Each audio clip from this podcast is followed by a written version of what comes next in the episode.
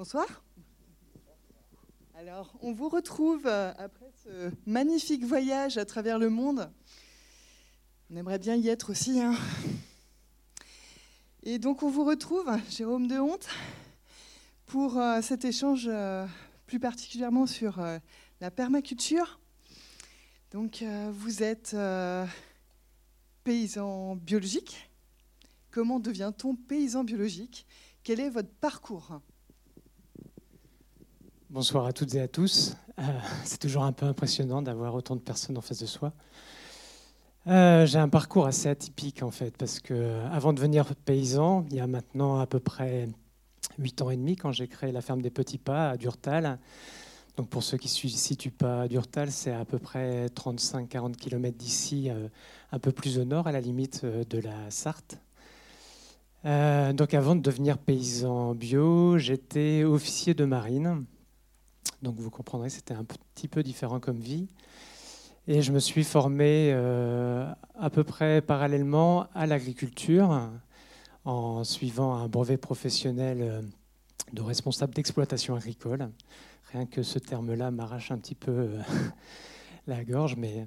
Et, et, par ailleurs, je me suis formé à la permaculture c'est-à-dire que j'ai suivi, comme ça a été indiqué dans le film, un cours certifié de permaculture, donc 72 euh, heures très denses, euh, réparties sur deux semaines, où on voit un peu bah, toute la vision globale euh, de, la permaculture, ainsi que quelques techniques.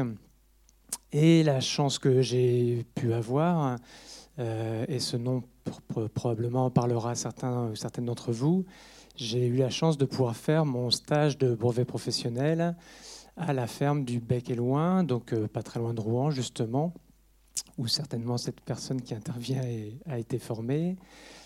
Euh, donc ferme un peu initiatrice du mouvement euh, en France, en tout cas de sa popularisation à travers une médiatisation très importante. J'en ai depuis une vision un peu plus critique que cela, parce que forcément, dans toutes belles idées et tout ce qu'on a pu voir sur ces images l'ont bien illustré. Euh, l'enfer étant pavé de bonnes intentions, il y a aussi tout le temps un côté euh, pile et un côté face, et tout n'est pas aussi joli qu'il n'y paraît. Néanmoins, d'avoir cette vision globale des choses et un regard euh, autre sur ce que pouvait être plus généralement l'organisation de la société, eh bien, ça m'a permis d'aborder le métier de paysan en euh, n'ayant pas certaines œillères et en mettant en place quelque chose de sensiblement différent. Merci. Du coup, vous êtes aussi adjoint au maire à Durtal. C'est bien ça? Alors, euh, en effet, alors il se trouve qu'il y a eu des élections municipales, vous êtes peut-être au courant, il y a eu des élections municipales récemment. Bon, euh, tout ce qui a pu être dit là dans le film, ce qu'on ressent hein, derrière tout ça, c'est quand même qu'il y a un phénomène d'urgence. Un phénomène d'urgence à changer la société. Et c'est là que j'ai trouvé intéressant aussi de pouvoir euh, appliquer toutes ces idées-là, parce que là, ce dont on parlait tous les, intervenants dans le film, c'est finalement d'envisager euh, un fonctionnement de la société, un fonctionnement humain qui se rapprocherait plus de la nature, sous-entendu des écosystèmes naturels. Et c'est en ça que la permaculture, pour moi, apporte vraiment quelque chose de nouveau. Alors, à l'échelle d'une ferme, bien évidemment, on a vu toute la question des relations entre les éléments du système, mais aussi, pourquoi pas, à plus grande échelle. Alors, vous connaissez peut-être pour certains et certaines le mouvement des villes en transition, euh, Transition Towns, qui a été initié justement par un professeur de permaculture d'un pays anglo-saxon, euh, en l'occurrence en Grande-Bretagne, euh, pour pouvoir appliquer donc les, les, principes de la permaculture à l'échelle d'un quartier, d'une ville, voire, voire au-delà. C'est-à-dire envisager le fonctionnement d'une société à l'échelle d'un quartier, d'une ville, comme un écosystème naturel, de manière à ce qu'il soit plus résilient, plus durable. Voilà. Donc, euh, c'est là que ça rejoint un peu mon, parcours euh, personnel. Après avoir appliqué les principes de la permaculture à l'échelle de ma ferme, et c'est bien comme ça qu'il faut le, dire. Hein. Enfin, on avait évoqué quand on, avait discuté euh, pour préparer la soirée du terme ferme en permaculture qui pour moi n'a pas beaucoup de sens, pas plus de sens que de dire une maison en architecture. Vous avouerez avec moi que ça ne veut pas dire grand-chose. Une maison a été conçue en, appliquant les principes ou les règles de l'architecture. Ça, ça a à peu près du sens. De même, j'ai créé ma ferme en appliquant les principes de la permaculture et je m'attache à la faire vivre, à la faire évoluer en appliquant ces principes. Donc, du coup, euh, ayant appliqué les principes de la permaculture à l'échelle de ma ferme, euh, j'ai trouvé pertinent de pouvoir aussi peut-être en faire bénéficier les gens de ma communauté euh, sur la ville de Durtal, et raison pour laquelle je me suis engagé dans la politique locale, et que, donc, comme on a gagné les élections récemment, on, on, a été mis en place, et je suis devenu adjoint au maire à la transition écologique. Alors, bon, tout un programme, parce que clairement, sur la commune de Durtal, il n'y avait pas un poste d'adjoint au maire à la transition écologique. Et ça couvre tout un, tout un panel d'actions qui vont bien au-delà de l'agriculture et de la, de la production d'aliments, bien évidemment. Alors justement, on va jouer avec ces deux casquettes-là. Pour vous, agriculteurs, qu'est-ce que la permaculture?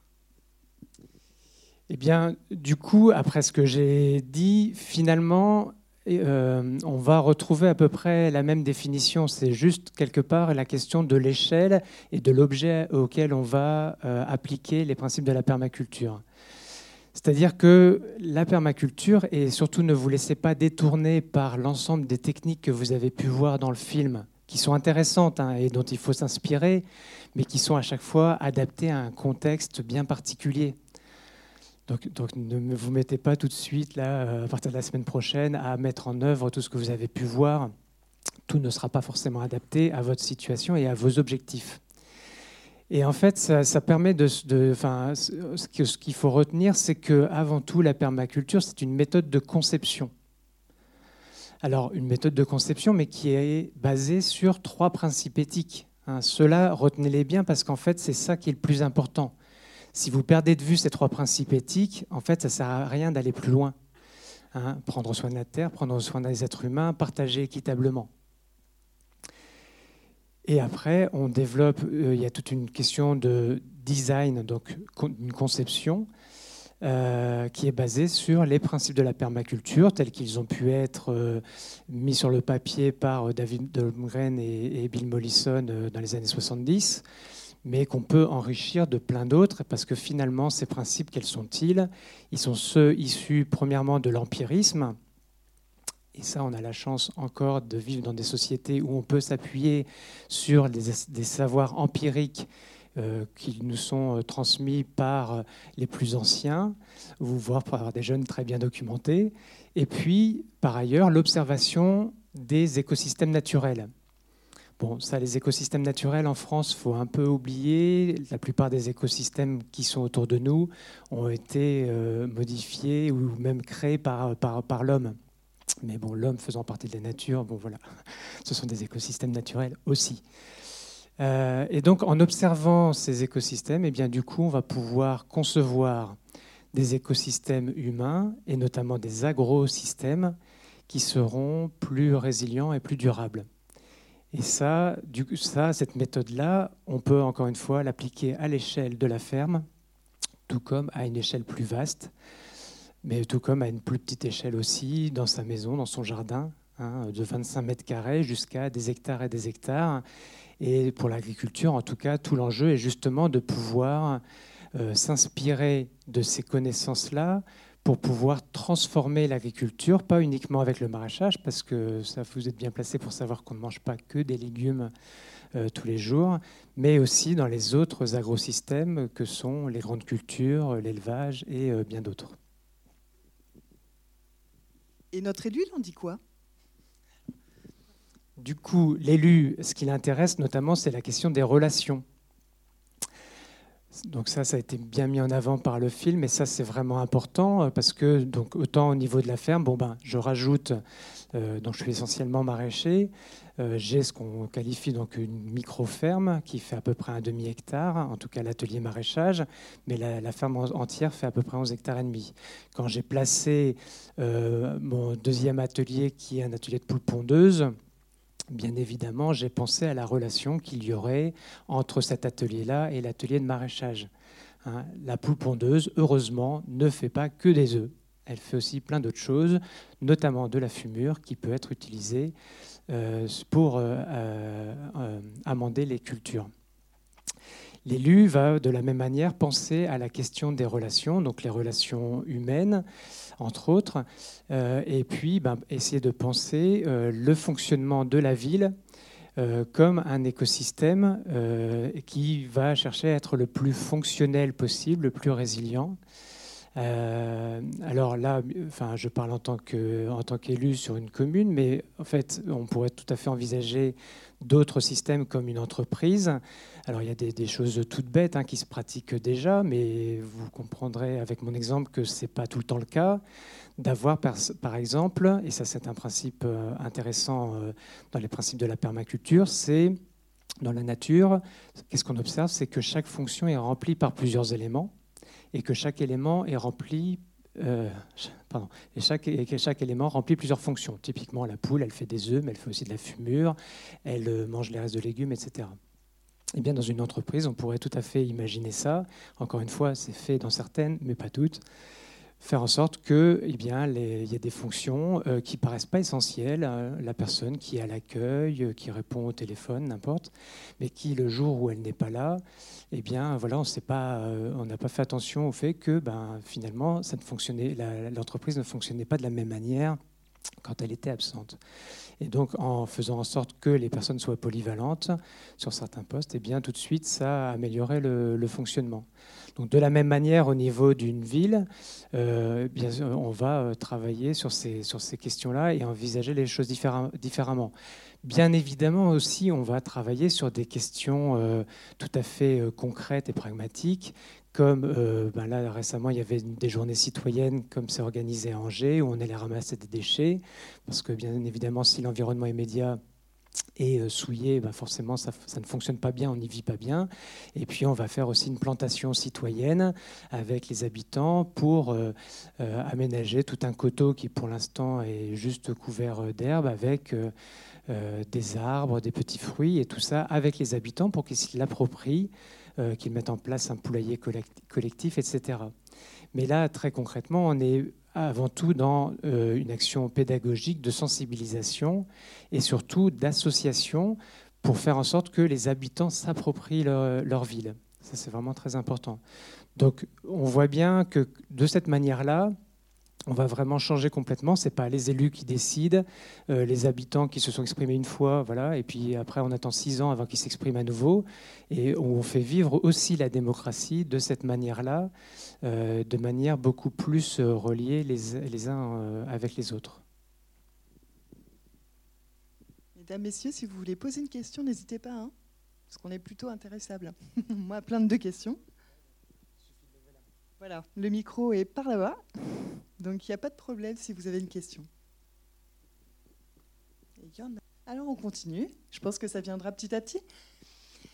Ben, moi j'en ai une par exemple. Euh, on parle de production écologique, on parle de production, euh, j'ai noté effectivement euh, production biologique, pardon, agroécologique. Alors déjà, est-ce que vous pouvez nous simplifier la vie en définissant tous ces mots un peu barbaresques quand on n'est pas dans le milieu? Alors, c'est vrai qu'actuellement, on parle enfin, beaucoup parce qu'il y a euh, une médiatisation, mais surtout une institutionnalisation de tous ces termes-là. Le, mot agroécologie est le nouveau mot à la mode. Euh, autour d'Angers, on est très spécialisé dans ce domaine-là, ce qui amène à créer des nouveaux concepts d'agriculture écologiquement intensive. Euh, voilà. Je ne serai pas dithyrambique sur, euh, sur cette approche-là, hein, vous le comprendrez aisément. Mais en fait, derrière, tout ça, si on s'intéresse un peu à l'histoire de l'agriculture et notamment de l'agriculture biologique, qui est une histoire à la fois très ancienne, bien sûr, puisque l'agriculture biologique avait quand même été pratiquée euh, voilà, depuis, euh, juste depuis le début de l'agriculture. C'est seulement dans les, dans, les, dans les, décennies récentes qu'il y a eu euh, une évolution très forte. Alors quand je dis année récente, ça date quand même de la fin du 19e siècle et qui est apparu, le, qu'on a le début de l'agriculture industrielle. Et ce qui est intéressant de voir, c'est que l'agriculture biologique, qui aujourd'hui finalement se limite et pour l'essentiel euh, à l'application d'un cahier des charges, donc quelque chose de très technique, au départ était un projet politique.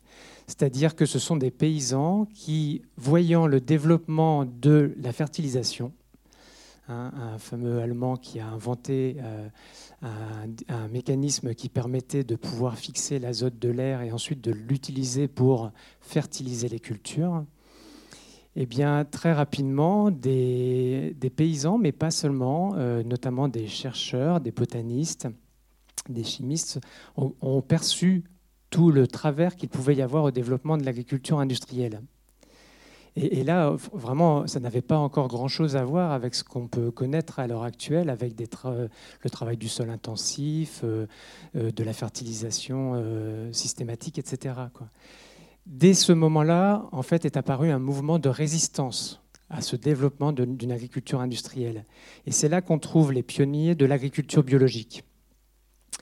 Et en fait, c'était une approche sociétale, c'est-à-dire que dedans, on retrouvait à la fois, bien évidemment, tout un côté euh, botanique, agronomique, euh, de, de, biochimie, etc., mais avant tout, une approche sociétale, c'est-à-dire notamment la place des paysans, des agriculteurs dans la société, et puis du lien à la nature.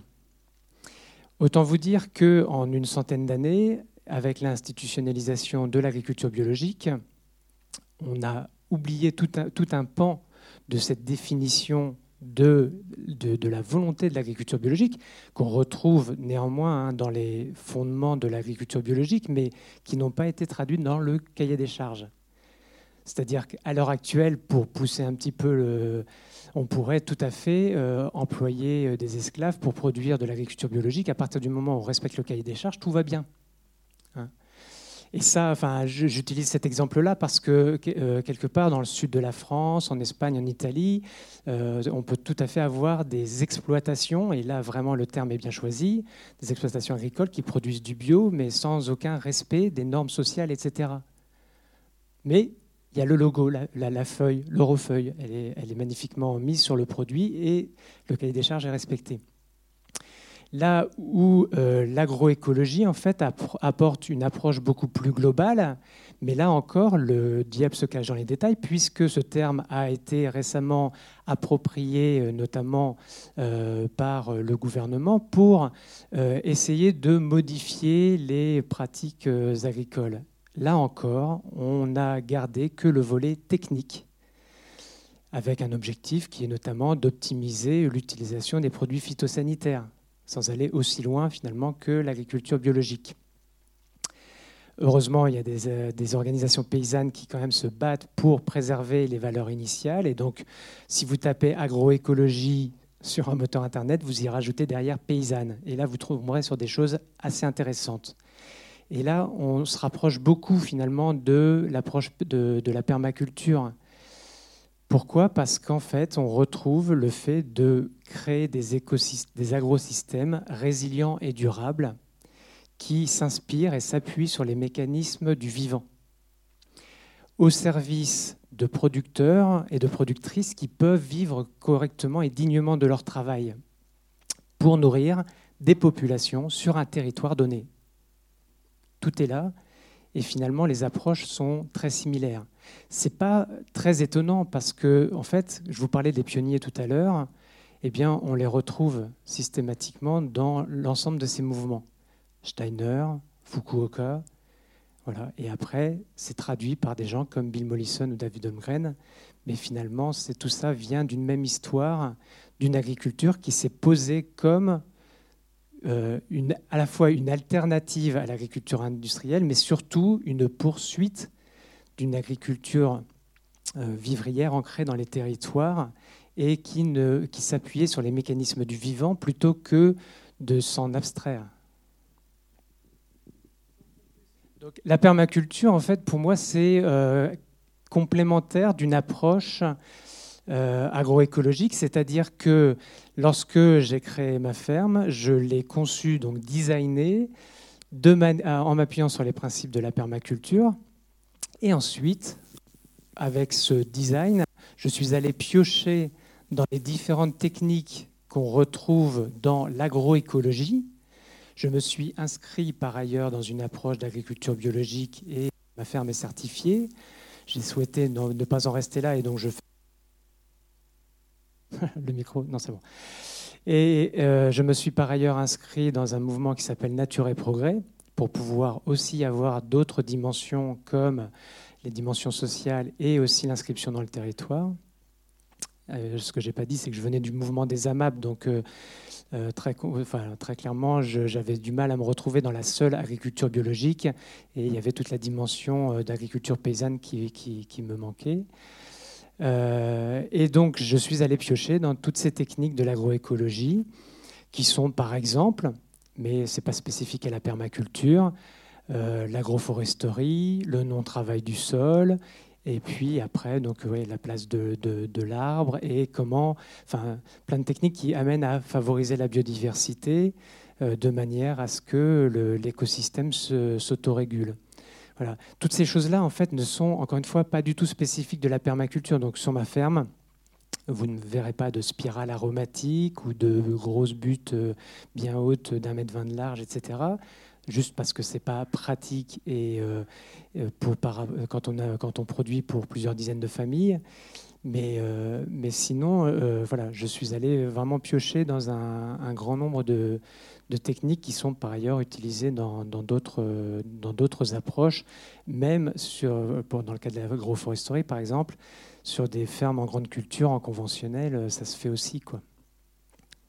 bien sûr, ce n'est pas la même approche de l'arbre, hein, mais... Euh. Euh, donc, alors, parmi les techniques qui, moi, me paraissent les plus importantes, hein, donc encore une fois, la place de l'arbre, elle est primordiale dans l'agriculture. Euh, donc ça, euh, donc mes jardins sont organisés en agroforesterie, donc les jardins euh, potagers sont séparés par des, fruitières. et puis, vraiment, la, chose la plus importante, et que, enfin, qui devrait être appliquée d'ailleurs à, l'échelle de, tous les, de tous les jardins, et bien au-delà, puisque en fait, euh, tout ça a déjà une, une, histoire assez ancienne et on a beaucoup d'écrits et d'études sur ces choses-là, c'est le non-travail du sol. Pour moi, la permaculture appliquée à l'échelle de ma ferme, c'est avant tout la permanence de la vie du sol. Et, et ce n'est pas juste pour le plaisir ou parce que je suis un fainéant et que je préfère donner un coup, de râteau plutôt qu'un coup de bêche. Hein. Ce n'est pas uniquement ça. C'est juste parce que les mécanismes du vivant, et là, c'est juste de la physiologie végétale euh, de vraiment de, base, nécessite qu'il y ait dans le sol des êtres vivants nombreux et, euh, et avec, euh, avec beaucoup d'énergie. Alors pour ça, ben, il, y a deux choses. Et, là, très clairement, qu'on on, s'inspire vraiment de, des écosystèmes naturels. C'est ne pas travailler le sol. Pourquoi? Parce que les champignons détestent qu'on casse leur réseau de mycélium, etc. Ça fonctionne beaucoup moins bien après. Deuxièmement, les bactéries, qui sont euh, les êtres vivants probablement les plus importants euh, dans, le sol, n'aiment pas être bouleversés, mis sans dessus-dessous, exposés au soleil, etc. Et c'est là qu'on s'inspire de ce qui se passe dans la nature. Alors, on a parlé de la forêt euh, comme étant un, bon, un exemple souvent utilisé par les permaculteurs, et c'est vrai. Mais euh, sous nos latitudes, on pourrait aussi parler des prairies, euh, bien sûr des prairies permanentes.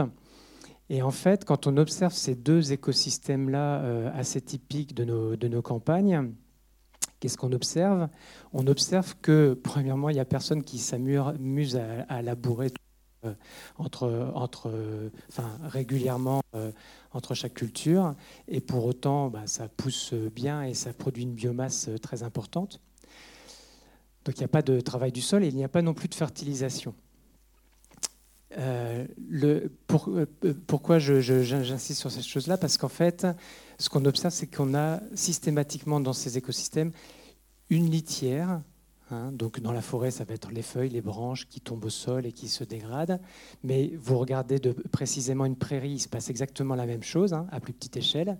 En termes de biomasse, c'est la même productivité. Hein. c'est assez, intéressant de voir ça.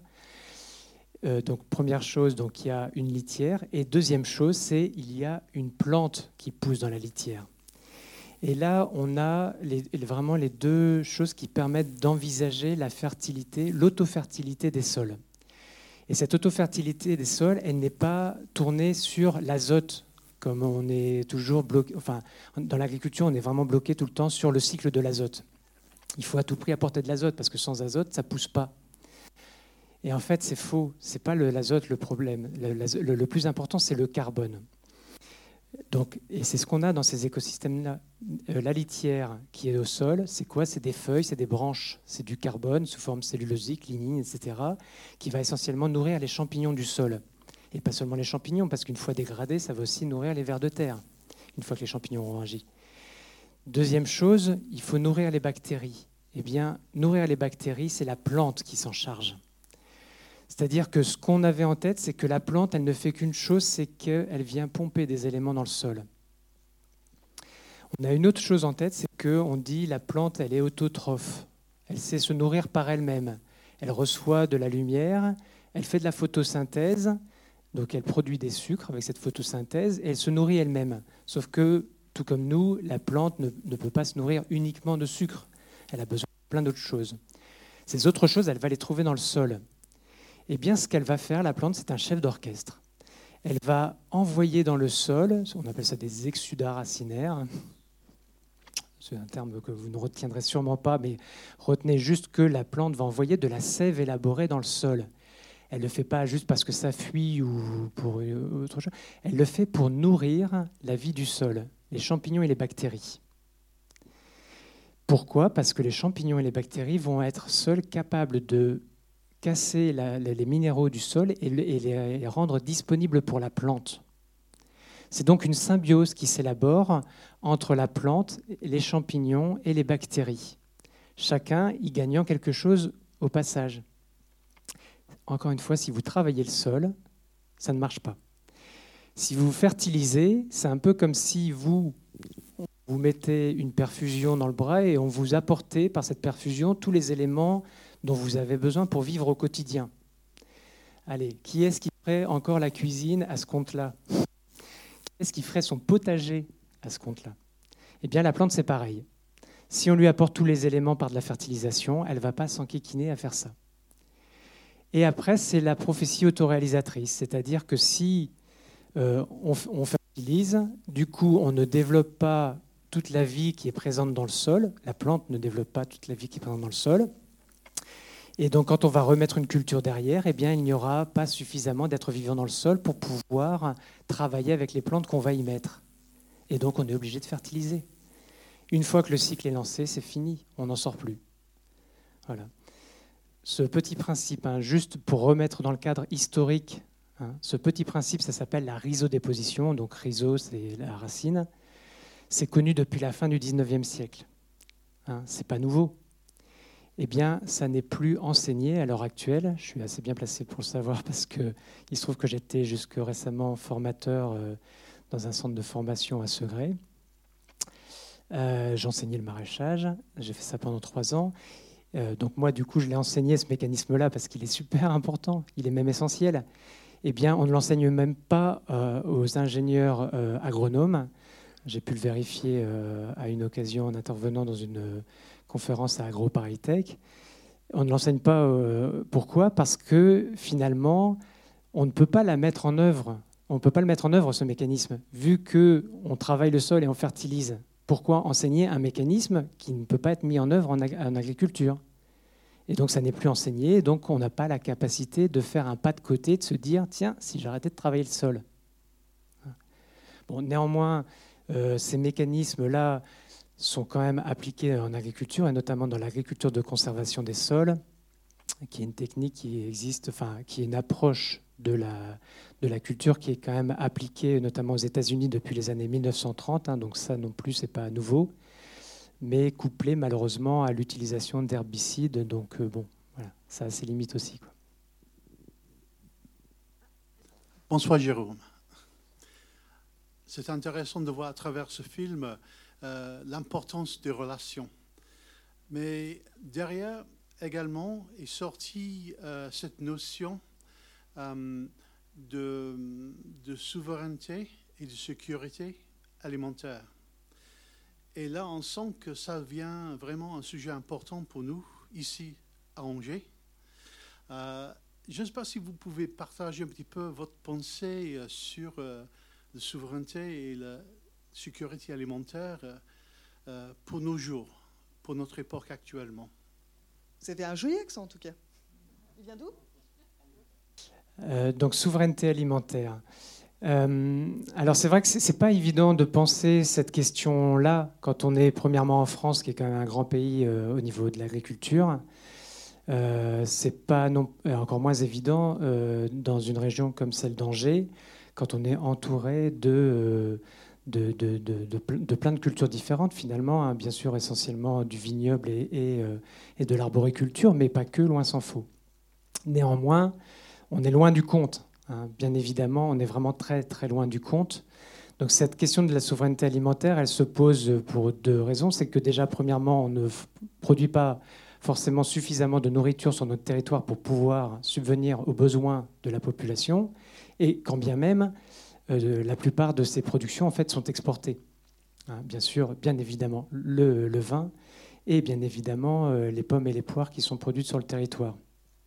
Alors là, c'est la double peine parce que du coup, en plus, ce sont les deux cultures qui nécessitent le plus euh, d'intrants et notamment de pesticides de synthèse, ce qui fait de notre département l'un des premiers départements en termes de consommation de pesticides joyeux record.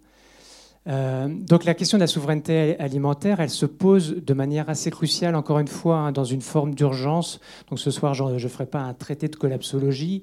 Néanmoins, euh, ce sont des choses qui m'intéressent euh, beaucoup et, et, pas seulement avec des perspectives très négatives. je pense que vous aurez compris dans mes propos que je suis plutôt assez optimiste. Mais en tout cas, cette question de la souveraineté alimentaire, là, si je prends ma casquette d'élu, m'intéresse au premier chef. C'est-à-dire que même sur un territoire rural comme euh, Durtal, eh bien, là, on était justement en réunion avec des agriculteurs pour euh, plancher sur le plan local d'urbanisme au niveau intercommunal euh, en fin d'après-midi. Eh bien, les quelques agriculteurs qui étaient là, qui sont déjà plus très nombreux sur notre commune, hein, on est à peine 2% de la population active, c'est pas énorme, et qui sont d'un âge quand même assez avancé pour leur grande majorité, eh bien, font des productions qui vraiment, dans leur grande majorité, probablement 95% et plus, ne sont pas consommés sur le territoire. C'est-à-dire que là, on était une poignée à faire un peu de vente directe, 100% euh, pour moi, mais euh, j'étais un peu l'exception. Et, donc, cette, question, moi, m'intéresse au premier chef en tant, qu'élu, en me disant, ben, si demain, véritablement il y avait, et puis euh, les, crises économiques et notamment alimentaires, hein, on en a connu encore euh, récemment, donc c'est pas non plus, euh, c'est pas juste de la prospective, hein, c'est quelque chose qui est appuyé quand même sur des faits, des faits même récents.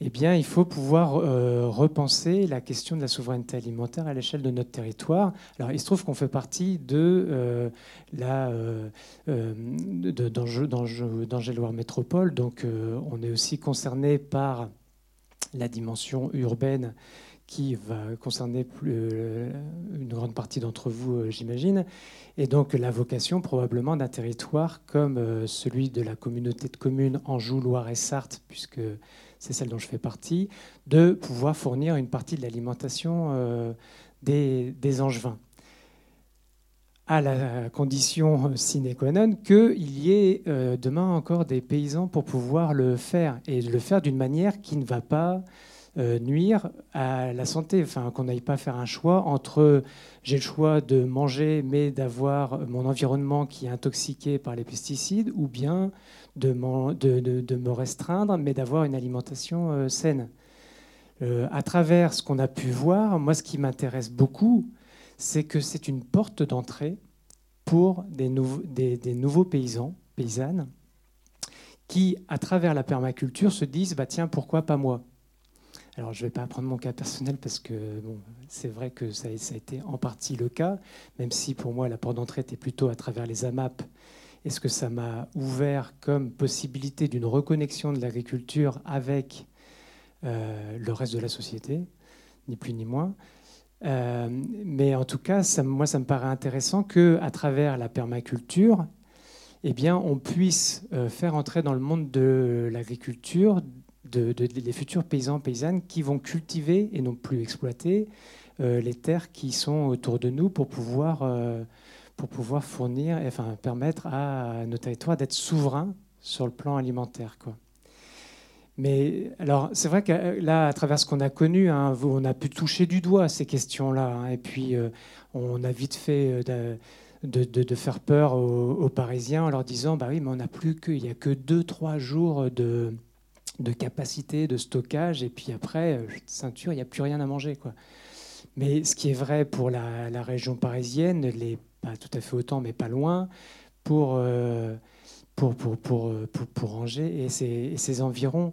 Euh, pourquoi? Parce qu'on a spécialisé euh, les, les, exploitations agricoles et que globalement tout ce qui est produit, c'est pour être exporté loin du territoire. Et on a finalement la part de la vente directe et même en circuit court est finalement très très très limitée. Voilà. Encore une fois, je pense que la permaculture, pour moi, ouvre des portes, notamment pour amener à ce métier-là, qui est quand même un chouette métier, quoi. Se dire, euh, je nourris des familles, voilà, euh, enfin quotidiennement, les gens ils mettent des choses qui sont sorties de leur panier que je leur ai fourni, euh, et c'est ça qui les garde en bonne santé. Enfin, c'est quand même, c'est quand même assez énorme. Et donc la permaculture, si elle peut permettre d'être une porte d'entrée pour des néo-paysans, néo-ruraux, voilà, on les appellera comme on voudra, mais ce sera déjà euh, beaucoup, et qu'après on replace ça dans un cadre politique plus vaste, avec les questions notamment de souveraineté alimentaire, ça me paraît important que, euh, au minimum, les décideurs, mais surtout les citoyens un peu éclairés, aient bien ça en tête. Alors moi, à ce stade de la conversation, je voudrais juste faire une pause. Après, madame, je vous laisse parler. Promis. En fait, qui parmi vous fait ou a fait de la permaculture. Et vous êtes bien caché. Hein Donc, euh, d'accord, très bien. Bah, du coup, euh, ces discours euh, vous sont adressés directement pour les nouveaux ou déjà actuels paysans, paysannes. Ah, il y a des connus en plus. Dans la même formation? Non? Alors pour les autres, du coup, je voudrais savoir, je passe un petit peu, ça fait peur, on dirait le prof qui passe dans, parmi les élèves, mais c'est pas du tout ça. Je mords pas. Monsieur, par exemple, pourquoi vous êtes là en fait? Euh, Pour découvrir le principe de permaculture et pourquoi pas le mettre en place sur mon Vous avez un grand jardin? Non, tout petit. Mais je crois que la permaculture, on peut la faire sur le balcon? Oui? Bah c'est bien, je vais faire pareil. Faut prendre le bon pot du coup. Madame, pourquoi vous êtes là? Pour le même principe, en fait. Pour la santé. Et la santé, on ne l'avait pas encore dit, hein, pas tout à fait. Dans le documentaire. Messieurs, et vous? Euh, euh, Je suis venu euh, pour... Pour avoir plus de connaissances sur la permaculture, donc. Très bien. Je vais arrêter le procès. Je vais laisser parler la dame là-haut.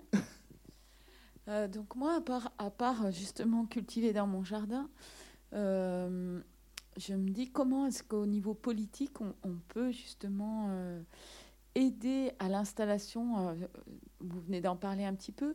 Peut-être parler, est-ce que pour vous c'était facile de vous installer Mais je crois qu'aujourd'hui, il y a y a pas mal de jeunes qui, sortent d'école, qui n'ont pas forcément des parents agriculteurs. Et comment on favorise l'accès à la terre? Est-ce que vous avez un peu de, de billes là-dessus? Donc euh, François qui est là pour en témoigner, c'est un peu mon cheval de bataille et mon dada. En fait, c'est ça qui m'a amené moi-même à, m'installer. Hein. En fait, euh, euh, quand j'étais en, en Ile-de-France, je me suis investi donc, en 2006 dans le mouvement des AMAP. Euh, et je me suis surtout investi sur une question qui est la question de l'installation agricole. Alors, vous, imaginez, Île-de-France, là, pression foncière particulièrement intense. pression très forte aussi du côté des consommateurs pour avoir euh, des produits en vente directe, euh, des produits bio en vente directe, mais une incapacité à pouvoir installer quiconque parce que les terrains complètement verrouillés et surtout toutes les instances agricoles complètement verrouillées par la profession. Euh, les verrous sont nombreux. Alors, euh, le, truc, c'est que moi, j'ai souhaité du coup m'y confronter parce que, en militant sur ces questions-là, bon, déjà, premièrement, ça m'a donné envie moi-même de devenir paysan, mais ça m'a donné envie aussi de m'y confronter et de, me, de, de, voir un peu quelle était la réalité de tout ça. Bon, j'ai quand même évité la question cruciale du foncier en ne m'installant pas en Ile-de-France. Bon. Ma belle famille étant originaire euh, du côté de Tiercé, on a trouvé un terrain voilà, à Durtal. La question du foncier n'a pas été la plus difficile à résoudre dans mon cas, mais très clairement, à l'heure actuelle, c'est quand même le point crucial, c'est comment pour des gens qui ne sont pas issus du monde agricole, donc qui ne reprennent pas euh, la ferme de euh, l'oncle, du père, etc., c'est difficile d'accéder à du foncier pour pouvoir soit reprendre, soit créer une ferme. Donc ça, c'est la, première étape du, parcours du combattant.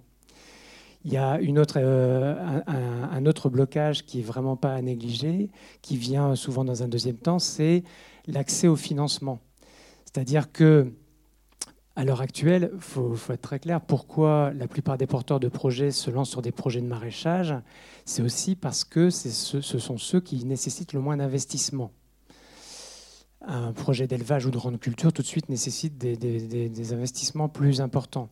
Et ça, c'est donc un, deuxième blocage, c'est comment est-ce qu'on accède euh, au financement nécessaire pour créer un outil de production ou reprendre un outil de production hein, sur des fermes d'élevage. Hein. on parle de euh, tout, de suite très rapidement de 150, 200 000 euros à trouver. Là, euh, pareil, le, Crédit Agricole et le Crédit Mutuel, qui sont les deux euh, seules banques qui interviennent dans le champ agricole, sont très frileux, c'est rien de le dire, pour pouvoir prêter à des gens qui ne sont pas issus du, du monde agricole. Et puis après, il y a tout le reste. Et tout le reste, c'est important. C'est notamment toutes les clés, les clés de compréhension. Quand on n'est pas issu du monde agricole, il y a plein de choses à côté desquelles on passe. On ne comprend pas. Il se passe un truc, il y a euh, un jeu d'acteurs et, et tout à coup, il y a une opportunité qui nous échappe ou il y a un truc, on a fâché quelqu'un, semble-t-il, mais on ne sait pas pourquoi. On n'a pas fait les choses comme il fallait. Bon. Et, tout ça, ce sont des, voilà, autant de freins qui font que, au final, c'est un parcours du combattant. Face à ça, euh, il y a de nombreuses organisations qui ne sont pas restées inactives. Alors, bien évidemment, il y a des dispositifs institutionnels hein, qui sont là pour accompagner. Et donc, les chambres d'agriculture ont euh, comme mission notamment de pouvoir faciliter l'installation, tout comme euh, les organismes de gestion du foncier comme la SAFER, qui ont dans leur priorité l'installation de nouveaux agriculteurs, etc. Néanmoins, ils sont pour tous, enfin, tous tenus par des conseils d'administration qui sont essentiellement composés de gens de la profession qui font partie d'un syndicat majoritaire qui est la FNSEA, voilà, qui bloque tout. Donc toutes ces étapes que j'ai pu évoquer avec vous, ils sont même dans les conseils. Enfin, moi, dans mon cas personnel, par exemple, je n'ai pas pu emprunter d'argent au, Crédit Agricole parce que le président de la caisse locale, euh, ce que je ne savais pas à l'époque, était l'agriculteur juste à côté de chez moi qui voulait pas me voir m'installer euh, à côté. La caisse locale a refusé le prêt, ça a été suivi par la caisse régionale. Et après, on m'a dit, ben, enfin, avec des arguments que j'ai levés, hein, j'ai apporté des éléments pour lever les arguments, et on m'a dit, non, ils ne reviendront pas sur leur, euh, sur leur décision. Voilà, donc moi j'ai eu ce, blocage-là. Alors euh, voilà, je fais un peu de pub. J'ai été du coup accompagné par la NEF, la Nouvelle Économie Fraternelle, qui est un établissement financier éthique qui a été vraiment mais, génial et qui m'a permis d'être dans l'épure de mon projet et euh, voilà, qui m'a pas du tout posé ces problèmes-là. Pourquoi? Parce qu'à la base, c'est une association qui a comme vocation de, mettre en place des financements pour installer des agriculteurs bio, et ça depuis plusieurs dizaines d'années. Donc il existe toutes ces organisations-là. Donc après avoir cité les institutionnels, eh bien, on pourra en citer bien d'autres comme les organisations paysannes, hein, euh, la Confédération paysanne, Vivre au pays ici dans le, dans, le département, qui est l'ADR local, euh, Terre de Liens pour pouvoir accéder aux fonciers, euh, et, le Gabanjou, qui, donc le, groupement d'agriculteurs bio du département. Et toutes ces organisations-là bah, travaillent justement à permettre l'installation de producteurs sur des modèles qui sont encore euh, alternatifs, pour ne pas dire marginaux, dans le paysage. Eh bien, ces acteurs, ils ont notamment créé un outil très intéressant euh, qui œuvre euh, au niveau des Pays de la Loire et puis même maintenant au-delà des frontières régionales, qui s'appelle la SIAP, la coopérative d'installation d'agriculture paysanne, qui est un organisme qui va mettre en place des dispositifs, notamment un dispositif qui s'appelle le stage paysan créatif, qui permet de sécuriser le parcours à l'installation avec un, accompagnement. La personne étant dans, du coup dans un statut de stagiaire de la formation professionnelle, et ce qui va sécuriser la phase d'installation. Euh, il peut y avoir aussi des systèmes de portage pour faciliter aussi le démarrage, euh, de manière à ce que la personne soit obligée de faire tous les investissements et surtout de créer sa propre structure en s'appuyant sur une structure collective. Et c'est là qu'intervient l'élu parce qu'en fait, et c'est ce que j'ai réalisé, je m'en doutais un peu hein, quand même, mais c'est ce que j'ai réalisé en prenant mes fonctions, c'est qu'au niveau local, on a toutes les manettes. On a des leviers, mais énormes. Énormes. Alors bien sûr, il faut aussi agir au niveau global. Hein. Il faut aussi qu'il n'y ait pas de loi qui vienne bloquer tout ce qu'on pourra mettre en place localement comme bonnes initiatives. Mais il n'empêche, quand on est élu au niveau local, on a toutes les manettes pour l'accès au foncier, pour l'accès au financement, pour la formation, pour la sensibilisation. Enfin, on peut faire énormément de choses. Je vous donne un exemple. La restauration collective. Euh, vous regarderez sur Internet une petite commune, enfin une petite commune, pardon, 10 000 habitants. Alors petite pour vous, assez grande pour moi. 3500 habitants d'Urtal. Montsartou, 10 000 habitants euh, dans la Drôme eh bien, ça fait déjà pas mal d'années qu'ils sont passés en 100% bio à la cantine. Alors, ils ont trois groupes scolaires. Toutes les cantines sont en 100% bio, sans augmentation du prix euh, et même une légère diminution du prix du repas. Comment ils y sont arrivés? Notamment en prenant la production euh, maraîchère en régie. C'est-à-dire qu'ils ont embauché, et en plus je, je, connais le gars, on était en partenariat NAMAP quand on était à Paris avec lui, euh, Sébastien, ils l'ont embauché pour produire les légumes pour fournir à l'école. C'est devenu un bien commun, c'est-à-dire quelque chose de géré par la collectivité, la production d'aliments. Et là, donc ça fait déjà pas mal d'années de ça, hein, ça fait une dizaine d'années qu'ils sont lancés là-dedans. Et à l'heure actuelle, du coup, ils produisent même pour fournir des épiceries solidaires pour rendre euh, accessible une alimentation de qualité pour tous. Là où je veux en venir, c'est que du coup, la, commune a pris en charge cette question de l'alimentation, a permis d'installer un, producteur et maintenant d'autres, puisqu'il se, il se sur les autres productions, et même des artisans, puisqu'ils s'intéressent à la transformation, en trouvant des terrains, en créant un outil de production, en y associant les habitants, en suscitant des vocations, parce que du coup, les écoles se retrouvent associées à tout ça, les enfants participent à certains travaux légers, hein, légers de la ferme, euh, euh, et, du coup, ça, suscite des vocations, et ce seront certainement, euh, parmi eux, il y aura des futurs paysans, paysannes de, leur territoire, et qui seront bien, bien contents de pouvoir s'installer là pour pouvoir nourrir quelques-uns des 10 000 habitants de leur ville on, peut aller jusque, jusque là. C'est-à-dire que véritablement, et en travaillant aussi avec les centres de formation de l'enseignement agricole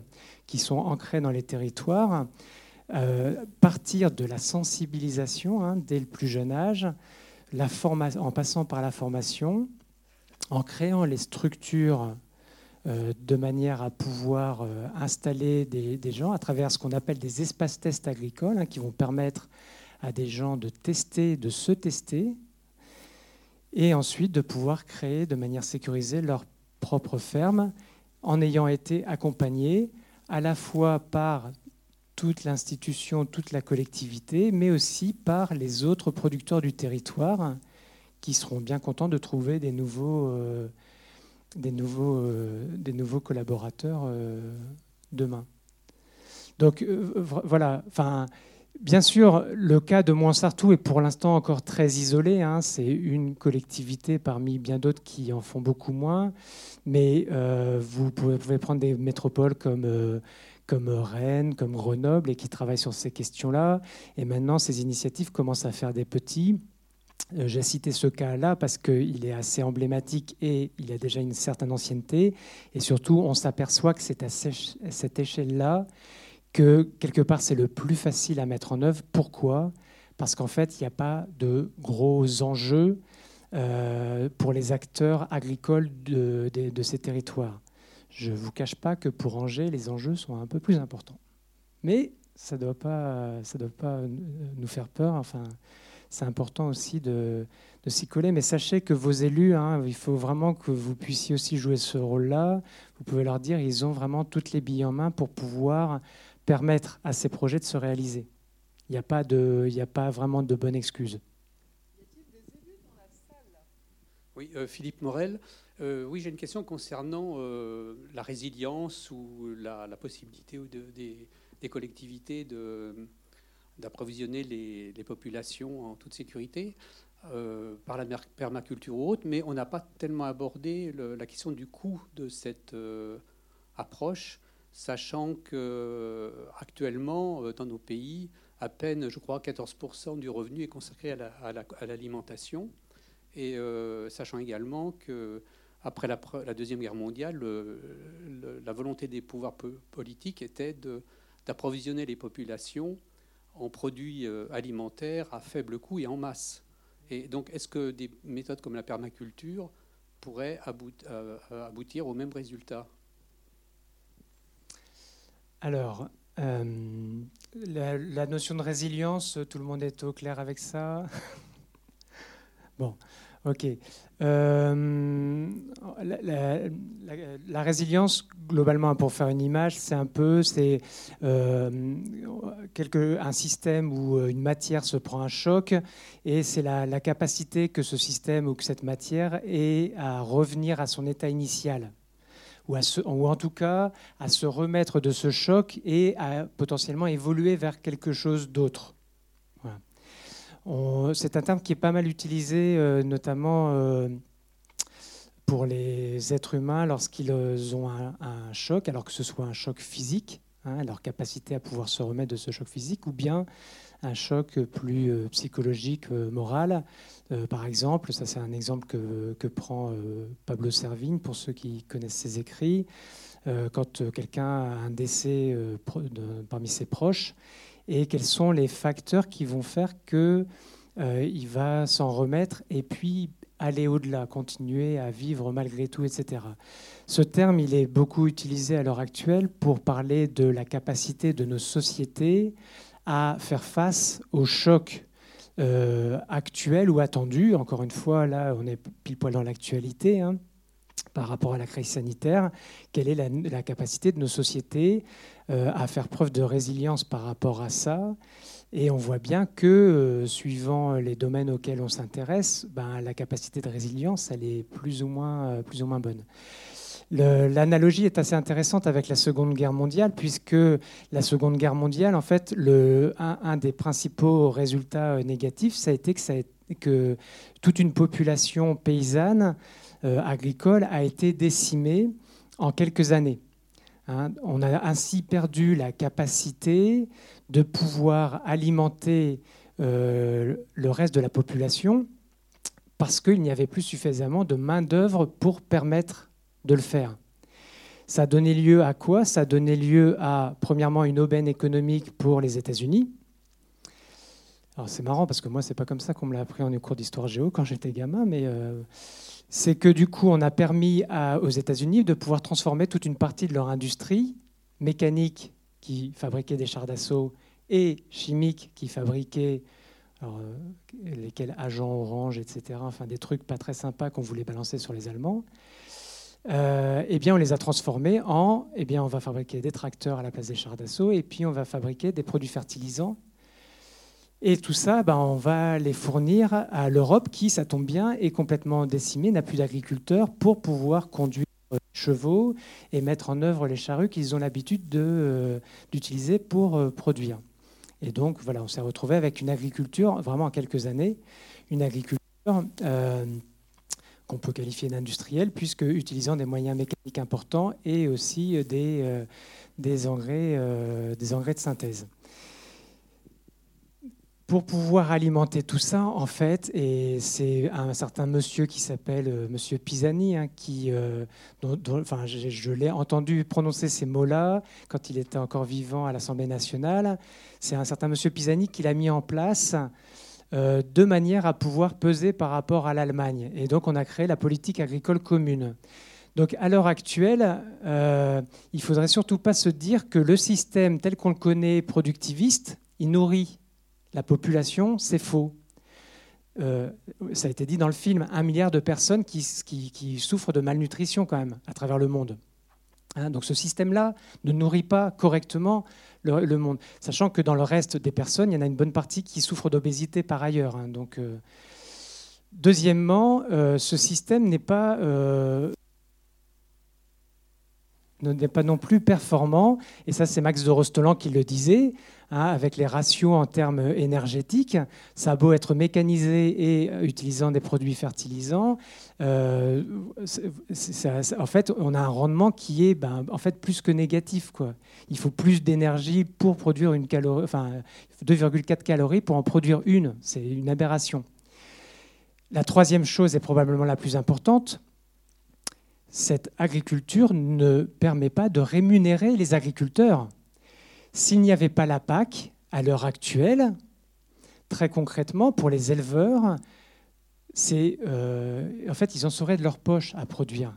C'est-à-dire que leur revenu est, composé, pour la grande majorité, essentiellement, à 130%, hein, ça c'est des statistiques au niveau national, à 130%, leur revenu est composé d'aides. C'est-à-dire, qu'en fait, ils n'arrivent même pas à, l'équilibre si on retire les, subventions. Donc après, bien évidemment, je ne peux pas vous prouver par A plus B que un système qui serait fondé sur les principes de la permaculture au niveau de la France et même au niveau de, de notre euh, territoire autour d'Angers permettrait de nourrir tout le monde. Pourquoi? Bah, Tout simplement parce qu'en fait, on n'a pas essayé. Mais ce que j'ai pu observer, moi, sur ma ferme, c'est que je suis parti d'un terrain ingrat, une friche, Hein, pour ceux qui ont un peu quelques notions sur les pH, j'avais un pH de 4,5. J'avais une matière organique de l'ordre de 1%. J'avais quasiment plus de vie dans le sol.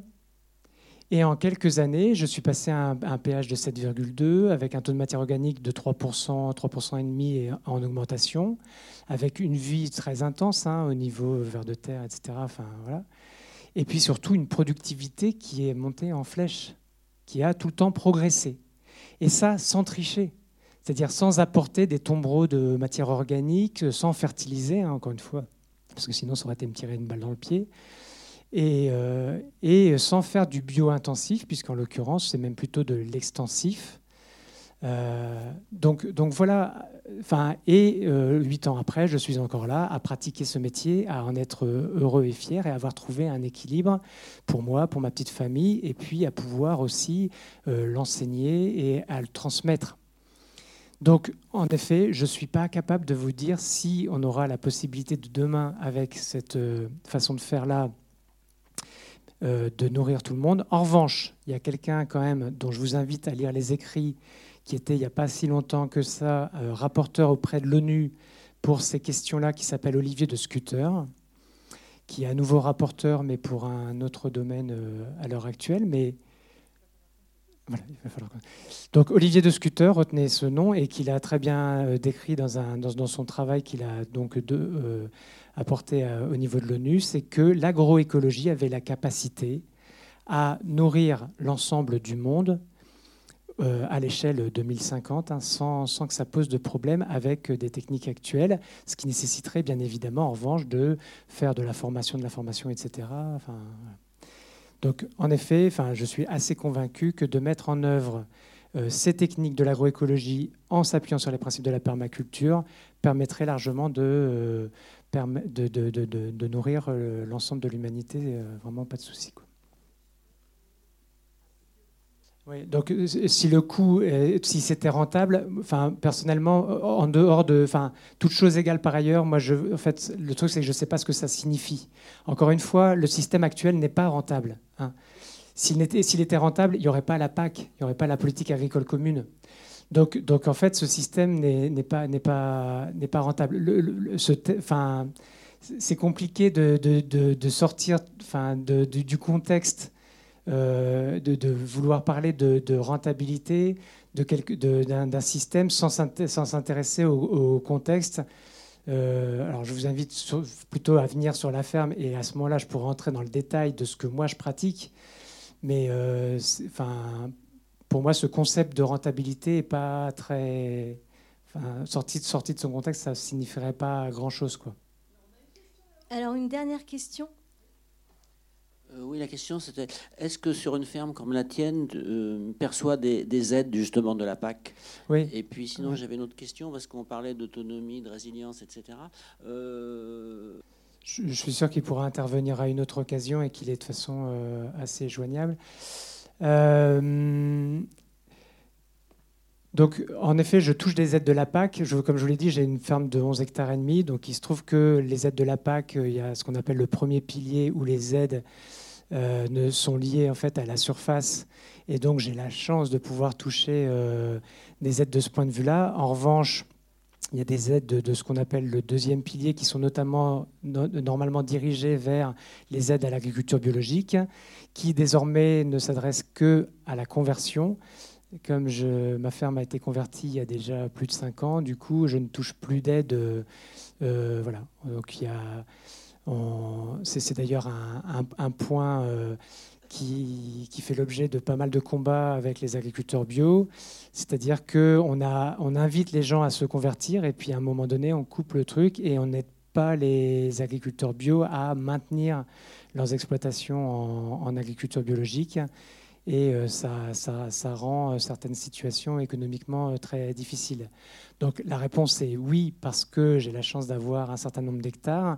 Cependant, les fermes dont on, qui sont évoquées dans ce film-là, donc les micro-fermes sur des petites surfaces, bah, vous comprendrez que comme les aides sont fonction de la surface, eh ben, la plupart ne touchent pas d'aide ou alors très peu. Alors moi j'ai une question, très brièvement, parce que là on n'a plus le temps. Mais très très rapidement, pour les nouveaux paysans, paysannes et pour ceux actuels, quels sont les trois conseils? Juste trois. Il va falloir faire vite. Alors, premièrement, les relations, donc entourez-vous bien. Hein, euh, ce, sont des projets de vie, hein, ce n'est pas juste des projets professionnels. Donc, euh, si vous êtes en couple, notamment, assurez-vous que votre conjoint, conjointe soit bien de la partie, parce que ça, c'est quand même un point important. Hein. Je ne l'ai pas précisé, je suis marié, j'ai trois enfants. Et ça, c'est vrai que c'est un, pilier important. Quand l'autre commence un peu à s'affaisser parce que vous avez des difficultés, qu'il y a une tempête qui passe ou autre, vous êtes bien content de, pouvoir vous appuyer sur, euh, sur l'autre jambe. Euh, et pareil pour le bêchage. Mais non, il n'y a plus de bêchage, je peux travailler du sol. Euh, deuxième chose, ne vous hâtez pas trop. C'est-à-dire trouver une, manière de ne pas aller trop vite en besogne, de prendre le temps. Alors pourquoi la ferme des petits pas? Eh bien voilà, en fait c'est ça, c'est aller étape par étape. Euh, notamment quand on n'est pas issu du monde agricole, il faut vraiment pas forcer les choses et aller trop vite. Euh, parce que forcément, ben, on va de découverte en découverte, de surprise en surprise, pas toute bonne. Et donc, il faut pouvoir, au fur et à mesure, euh, s'adapter à tout ça. Et pendant ce temps-là, je réfléchis à la au troisième conseil. Euh, non, je rejoindrai, enfin, c'est comme un peu le, premier conseil, mais appuyez-vous sur les forces de votre territoire. C'est-à-dire que, euh, en effet, euh, les élus locaux peuvent être d'une grande aide. Allez leur présenter votre projet. Hein. C'est dans l'air du temps, profitons-en. Donc, appuyez-vous sur ce qu'ils vont pouvoir vous apporter comme connaissance du terrain, mais aussi comme outil institutionnel.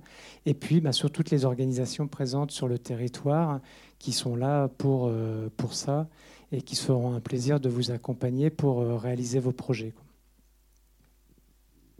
Jérôme, merci beaucoup. On applaudit Jérôme de Honte.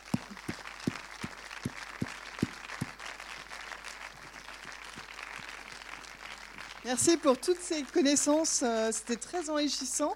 Je laisse la parole à, Madame Anne Bourreau, organisatrice, et grâce à elle qu'on a eu d'ailleurs euh, ce ciné-débat et qu'on peut aussi applaudir.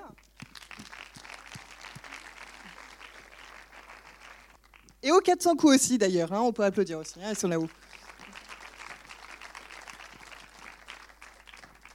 Je juste répondre rapidement euh, au sujet du chargé de mission du plan alimentaire territorial qu'on avait invité, mais c'était un peu juste euh, dans les étapes de validation, donc on s'est un petit peu avancé, mais ils sont tout à fait euh, à votre disposition pour répondre à, vos, à vos questions. Je voulais juste aussi revenir rapidement sur la programmation de ce week-end. Donc dimanche, les portes ouvertes sont bien sûr maintenues dans les différents lieux que l'on va communiquer sur Facebook demain le temps de, voir si tout le monde maintient son, lieu ouvert en, mode porte ouverte dans des jardins familiaux, des jardins partagés. Euh, je pense au Petit Pouillet notamment, euh, à la ferme aquacole à Morane. Donc voilà, on va vous confirmer tout ça euh, dans la journée de, de demain sur les réseaux sociaux, par mail. N'hésitez pas à nous contacter également. Et puis je voulais bah, remercier effectivement au nom de l'association Move Jérôme de Honte. Et puis euh, Aurélie pour euh, vraiment Audrey pardon Audrey euh, pour toute cette animation et Terre des Sciences dans le cadre de, cette animation de, de soirée et bien sûr les 400 coups et la ville d'Angers qui soutient aussi toute notre association et événement des 48 heures qui se transforme sur le mois d'octobre. Voilà, merci à tous.